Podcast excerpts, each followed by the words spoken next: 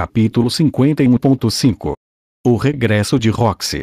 Mais ou menos na mesma época que Rudeus e seu grupo zarparam de Miles, Roxy Migurdia estava voltando para sua cidade natal pela primeira vez em muitos anos. O vilarejo Migurdi não mudou nada. E todos aqueles que ela conhecia pareciam também não terem mudado. Havia mais residentes do que antes, talvez, mas ainda era um lugar assustadoramente silencioso. Quando criança, Roxy não achava esse silêncio estranho, mas agora que tinha viajado pelo mundo todo, podia dizer confiantemente que isso era bem comum. Neste vilarejo, era difícil ouvir qualquer voz que fosse. E, ainda assim, seu povo se comunicava perfeitamente o tempo todo. Quando os residentes avistaram Roxy, ficaram apenas lá, parados e olhando. Ela sabia que estavam tentando se comunicar por telepatia, a habilidade única e nata que separava a raça Migurt das demais raças de demônios. Mas não fazia ideia do que estavam falando. Tudo que ela era capaz de ouvir era um tipo de zumbido bem fraquinho. Roxy não conseguiu responder às palavras deles. Depois de algum tempo, seus pais apareceram. Os anos também não pareciam ter passado para eles. Saudaram a filha com palavras alegres e perguntaram, repletos de preocupação, se ela tinha feito todo o caminho até lá sozinha. Elinalise e Torrent escolheram esperar fora do vilarejo. Talvez tivessem pensado que Roxy gostaria de ter um pouco de privacidade. Ela contou sobre suas viagens aos seus pais, sempre mantendo aquela mesma voz calma e desapaixonada. Eles expressaram surpresa com sua história e, com alívio em seus rostos, disseram e para ficar o tempo que quisesse. Mas a maga se sentia fora do lugar, mesmo enquanto falava com seus próprios pais. As palavras de preocupação e boas-vindas que eles expressaram foram todas pronunciadas em uma língua que lhes era estranha. Seu povo nunca falava nada com a própria boca, especialmente quando queriam demonstrar amor ou afeto. Era perfeitamente possível que seus pais estivessem preocupados com ela do fundo do coração, mas não tinham como transmitir isso a Roxy. A maga não podia usar telepatia, então não conseguia receber as mensagens deles. Isso a fez se sentir terrivelmente sozinha. Ficar neste lugar por qualquer período de tempo seria doloroso demais ela ficaria apenas remoendo o fato de que não era uma parte real do povo Migurt, então decidiu partir de novo na mesma hora. Você já vai mesmo? Perguntou seu pai com uma expressão preocupada. Sim. Você não pode ficar pelo menos uma noite. Roxy balançou a cabeça, inexpressiva. Sinto muito, mas esta jornada é realmente urgente. Mas acabei passando aqui, já que estava por perto. E quando você voltará, querida? Não sei, respondeu Roxy, honestamente. Talvez eu não volte. E então foi a vez de sua mãe parecer preocupada. Roxy, você não consegue começar a nos visitar ao menos a cada 20 anos. Imagino, respondeu de forma evasiva. Bem, talvez eu apareça dentro dos próximos 50 anos. Sério? Você promete? Vamos te esperar. Tudo bem, disse Roxy, balançando a cabeça vagamente. Nesse ponto, ela percebeu que sua mãe começou a chorar bem baixinho. O mãe. Ah, sinto muito. Eu me prometi que não iria chorar, mas sinto muito, querida, ao ver aquelas lágrimas. Algo dentro de Roxy riu. Antes que ela percebesse, estava abraçando sua mãe com força, e então o seu pai passou os braços em volta das duas. Naquele momento, a maga finalmente percebeu que palavras e linguagens não significavam tanto assim. No final, ficou no vilarejo Migurde por cerca de três dias. E, pela primeira vez em muito tempo, conseguiu relaxar um pouco. O mestre do canil do fim da linha era, na verdade, Rudeus Greirat. Levou algum tempo até que Roxy aceitasse isso. Depois de chegar ao continente demônio, seu grupo viajou constantemente para o norte em busca de informações sobre Rudeus. Quanto mais para o norte, mais pessoas reconheciam seu nome. Rox estava se aproximando, mas, ao mesmo tempo, parecia que havia algo de estranho acontecendo. Todos que viram Rudeus o descreveram de maneiras que se sobrepunham às histórias sobre os imitadores do fim da linha. No curso de sua jornada, Torrent várias vezes apontou para o fato de que o garoto poder lançar feitiços não verbais parecia exatamente com o que o mestre do canil daquele grupo fazia. Na verdade, Roxy tinha percebido isso desde o começo. Ela só não queria admitir que havia cruzado o caminho de seu aluno e não percebeu. Quando chegaram à cidade de Ricarizu, no entanto, não teve escolha a não ser aceitar. Naquela cidade, soube do incidente do fim da linha que aconteceu lá há dois anos. E também ouviu a história de um homem chamado Nokopara, com quem já havia feito um grupo no passado. Dado que seus pais lhe disseram quando ela parou em seu vilarejo todas as peças se encaixavam. Roxy simplesmente teve que admitir a verdade. O mestre do canil só podia ser Rudeus. No momento, Roxy estava em um bar de Ricarizu com seu velho camarada Nokopara. Quando ela perguntou sobre Rudeus, ele inicialmente hesitou em falar muito. Parecia que, em algum momento, o homem tinha começado a trabalhar de um modo meio desrespeitoso. Mas não era Roxy quem iria o julgar por isso. No continente demônio, cada um fazia o que conseguia para poder sobreviver. Entendo. Então Blaze morreu no trabalho, em Anran.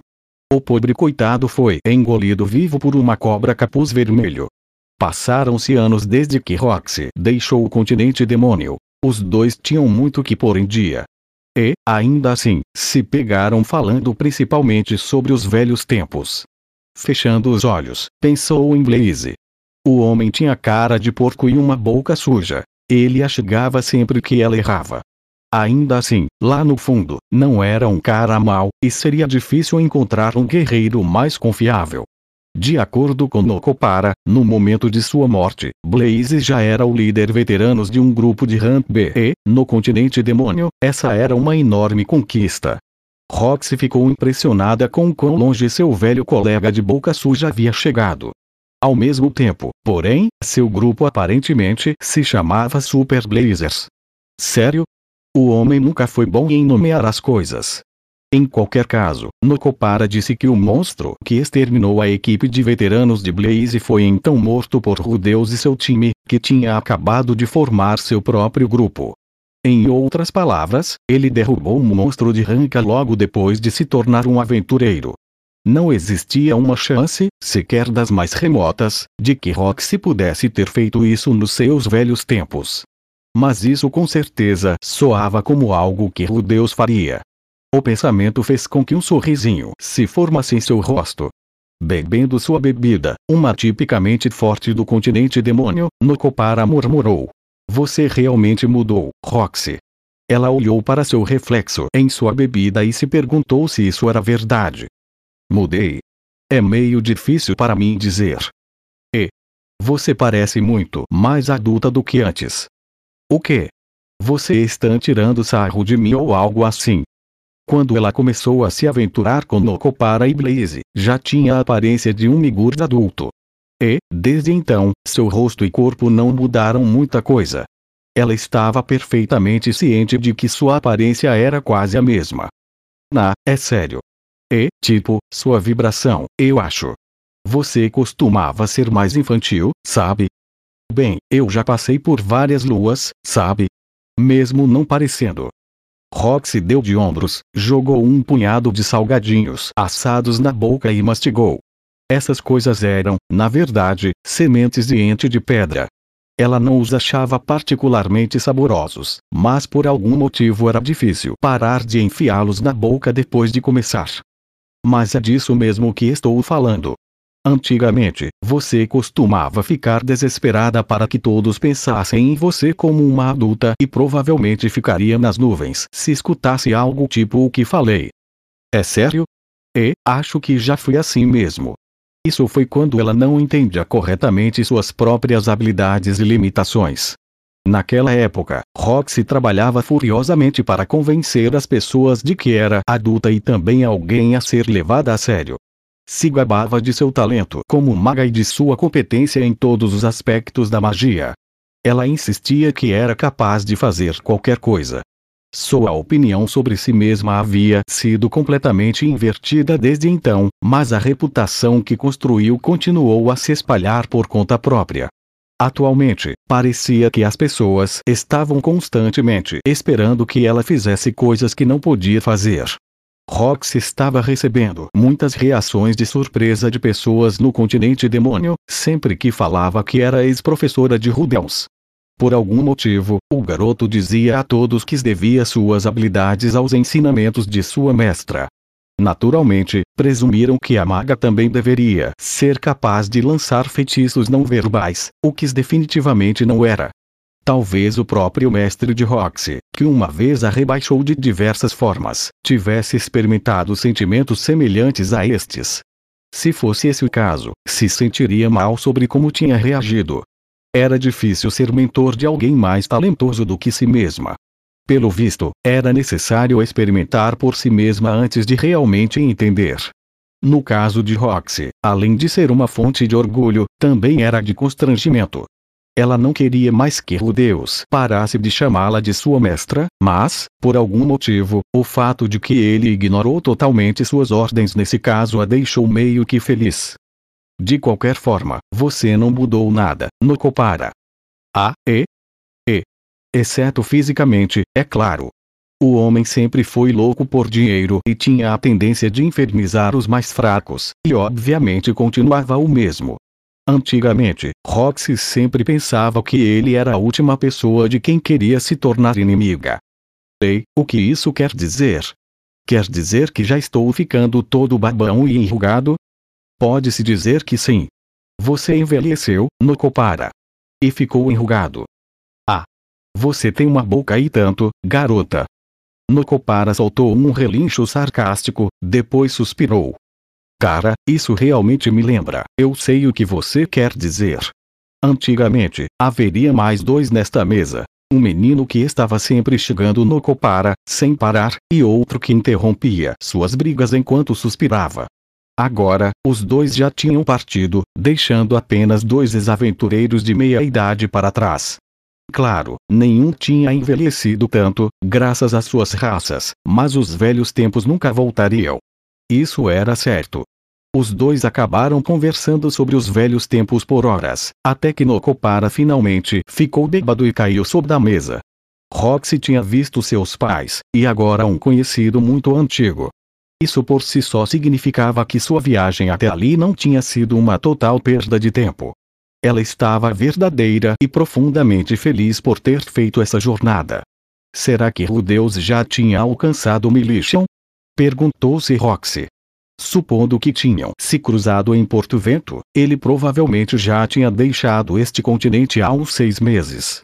A estação das chuvas estava prestes a começar, é verdade, mas a estrada da espada sagrada era um caminho seguro e fácil de seguir. A menos que tivesse parado em um assentamento de elfos ou anões, seu grupo certamente já teria chegado à cidade. Em outras palavras, desde o começo ela não precisava ter saído em sua procura. Exatamente como Paul presumira naquela carta, o garoto podia se virar sozinho. Ele abriu caminho através de todo o continente demônio em um instante, junto com aquela garota chamada Eris com quem foi teletransportado. A maioria dos viajantes se tornaria vítima dos perigos locais ou sofreria para avançar, mas ele fez com que tudo parecesse fácil. Além de tudo, de alguma forma recrutou um superd, algo que Roxy sempre temeu, para seu grupo. Seu pupilo é um garoto impressionante, Roxy. De fato. Mal posso acreditar que o Paul é mesmo o pai dele. Ele e Torrend não se cansavam de fazer elogios. No entanto, da maneira como Roxy via as coisas, realmente não importava quem era mestre ou pai dele. O garoto foi um prodígio desde o começo. Ele poderia muito bem ter feito tudo isso, mesmo sem nunca ter a conhecido. Mas, deixando tudo isso de lado, e aí, o que fazemos agora? Roxy fez uma pausa para considerar a pergunta de Elinalise. O objetivo inicial desta jornada era encontrar o Deus, mas ele provavelmente já estava seguro em Militian. Ela queria muito vê-lo, mas, ao mesmo tempo, não queria abandonar seu objetivo maior. Vamos procurar na região noroeste do continente demônio. Eles rastrearam o Deus, mas os outros três membros de sua família ainda estavam desaparecidos. Na estrada, já tinham encontrado vários humanos deslocados da região de Fitoa. Provavelmente também teria alguns na região noroeste. Tem certeza que não quer ver seu pupilo? Perguntou Torrent. Sim, tenho certeza, disse Roxy com um breve aceno de cabeça. Parando para pensar, e se o Deus descobrisse que ela havia passado por ele sem nem mesmo perceber? Isso seria muito humilhante. Sua posição como sua mestra já era bastante instável. Há muitas cidades no continente demônio que ainda não verificamos. Vamos continuar passando por elas, uma a uma, assim como já temos feito. Torrend e Elinalise apenas se entreolharam e riram. De uma forma ou de outra, a viagem de Roxy Migurdia ainda não havia terminado.